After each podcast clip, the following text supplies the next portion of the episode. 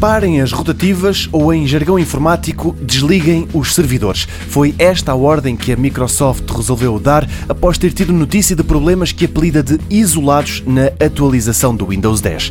E por problemas, entenda-se, utilizadores a queixarem-se que depois de terem realizado a atualização manual do sistema operativo, encontraram várias pastas nos seus computadores cujo conteúdo tinha sido totalmente apagado, entre elas a dos documentos. As novidades tinham sido apresentadas na semana passada e para esta, que começa hoje, a Microsoft tinha planeado o lançamento da atualização através do sistema de updates do próprio Windows, mas porque há sempre utilizadores que estão com mais pressa ou curiosidade, a empresa fundada por Bill Gates permitia, desde a semana passada, a instalação imediata da atualização, bastando para isso clicar num link. Foi essa hipótese que a empresa retirou, já que no fundo a disponibilização em massa do sistema operativo ainda não tinha começado.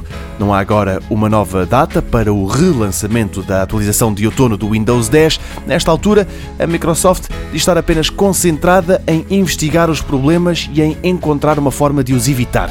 Por enquanto, a única solução que oferece aos clientes é que eles desabafem.